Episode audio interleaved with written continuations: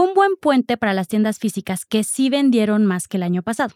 Hay que considerar que este porcentaje de crecimiento también se debe en gran medida a la inflación de este año, por el incremento del ticket promedio. La afluencia aumentó, no tanto como el año prepandemia, pero incluso con ese crecimiento la gente sí entró más a las tiendas, lo que se vio reflejado en las ventas. Amazing Retail es el espacio creado por Getin, la plataforma líder en retail analytics en México y Latinoamérica. Si quieres posicionarte por encima de tu competencia, toma tus decisiones estratégicas con los benchmarks personalizados de Getin. Monitoreamos más de 3.000 puntos de venta en México en diversos sectores del retail.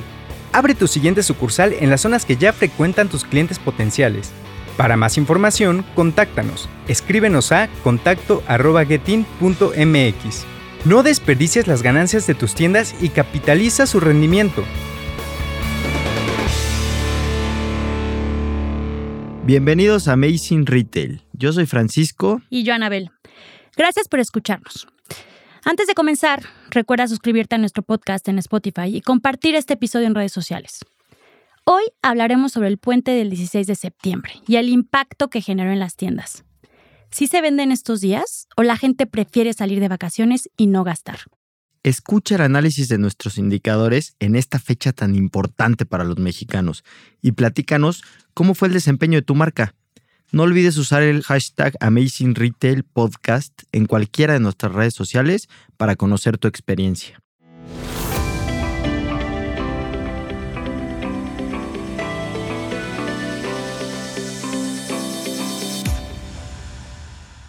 Y bueno, Anabel, hay que comenzar platicando. Para los que no se acuerdan que por lo general el comportamiento típico del puente del Día de la Independencia se caracterizaba por salir justamente de vacaciones a destinos turísticos cercanos o también muchas veces era una ocasión en donde la gente aprovechaba para ir a espacios públicos o incluso a muchos centros comerciales, porque todavía la gente anda gastada del regreso a clases. Es un puente, un día de asueto muy cercano al regreso a clases. Por lo tanto, la gente está gastada y también podríamos decir que está muy cercano del verano. De acuerdo, entonces, esto justo provoca que haya mucha afluencia de gente local en las calles y esto se ve reflejado en el aumento en visitas, que fue del 34% en el flujo de espacios comerciales en comparación al 2021 aunque todavía con respecto al año prepandemia estamos lejanos a la cantidad de personas que estaban en la calle durante esos días. Justo lo interesante este año lo vemos en los otros indicadores y ahí les va. Este año, las visitas al interior de las tiendas crecieron 11% con respecto al 2021. Y también las ventas crecieron 13% y también creció el ticket promedio 15%. Todo esto comparado contra el año anterior, contra el 2021. Aunque si nos vamos a hablar contra el 2019, todavía estamos por debajo en todos los indicadores. Si hablamos de, de, las visitas, siguen por debajo un 19% contra el 2019 y también hay un decrecimiento en las ventas, pero solo del 4%. ¿Qué quiere decir? Que ahí vamos, ¿no? Al final de cuentas sí se nota una mejoría, la rompimos contra el año pasado, pero y nos acercamos al 2019 sin todavía llegar. Sí, creo que es algo que hemos visto mes a mes desde agosto, que ya estamos acercándonos a los mismos números que tenemos en el 2019, que esperaría que para finales de este año lo logremos. Un poquito para concluir lo que tú estabas diciendo y de acuerdo a la lógica, Frank, del análisis y el comportamiento de los compradores, esto es lo que hace sentido, recapitulando un poco. Fue un buen puente para las tiendas físicas que sí vendieron más que el año pasado. Hay que considerar que este porcentaje de crecimiento también se debe en gran medida a la inflación de este año, por el incremento del ticket promedio. La afluencia aumentó, no tanto como el año prepandemia, pero incluso con ese crecimiento la gente sí entró más a las tiendas, lo que se vio reflejado en las ventas. A pesar de esto, no presentaron grandes crecimientos en los ingresos para el comportamiento de los compradores en estas fechas. Podríamos decir que tuvo un buen desempeño, básicamente, no fue espectacular. Eso era lo que te iba a decir, de hecho, normal. El fin de semana previo a regreso a clases fue mucho mejor que este puente.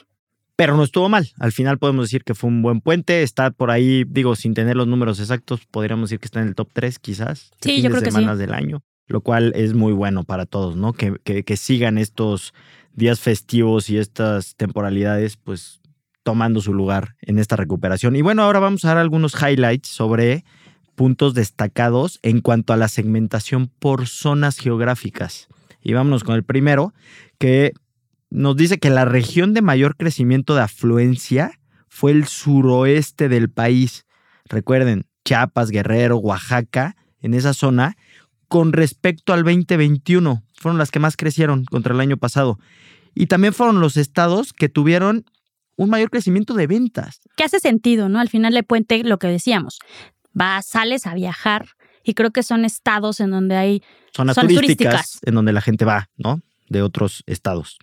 Por otro lado, la región noreste fue la que tuvo mayor transacción realizada más crecimiento en visitas al interior de las tiendas y también la de mayor atracción con respecto al año pasado. Estamos hablando de Coahuila, Nuevo León y Tamaulipas.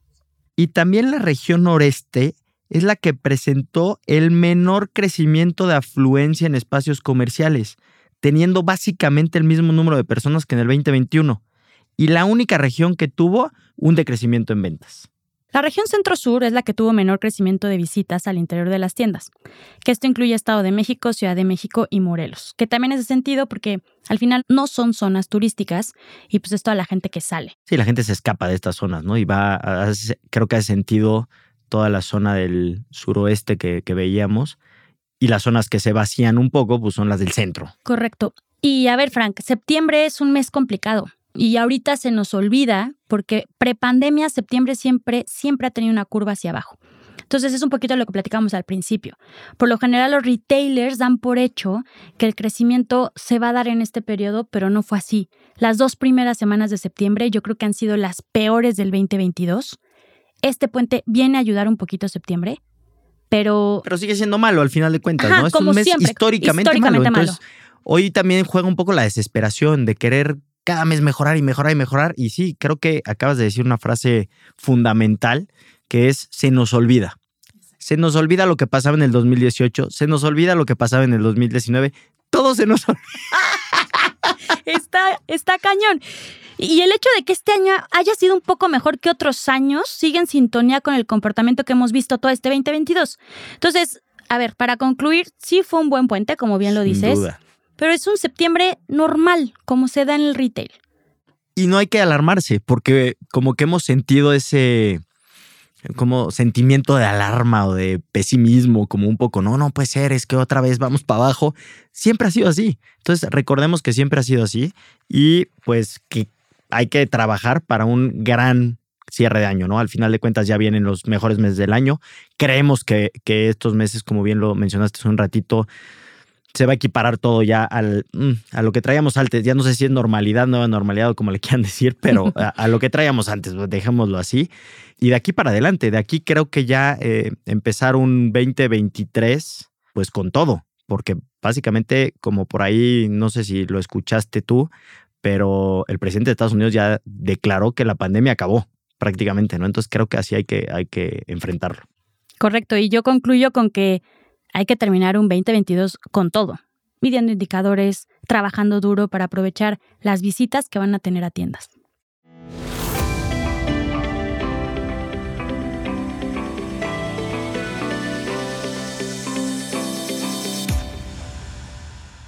Y pues recuerda que queremos conocer tu opinión y saber si este puente impulsó tus tiendas y cómo te fue. Escríbenos en redes en arroba getting-mx y cuéntanos, nos interesa mucho conocer tu opinión. No te olvides de visitar nuestra página getting.mx, en donde podrás encontrar más información, ayudas y artículos relevantes sobre el episodio y las herramientas necesarias para potenciar las ventas de tus tiendas. Y te esperamos el siguiente martes con un episodio más de Amazing Retail Podcast. Cuídense mucho. Chao.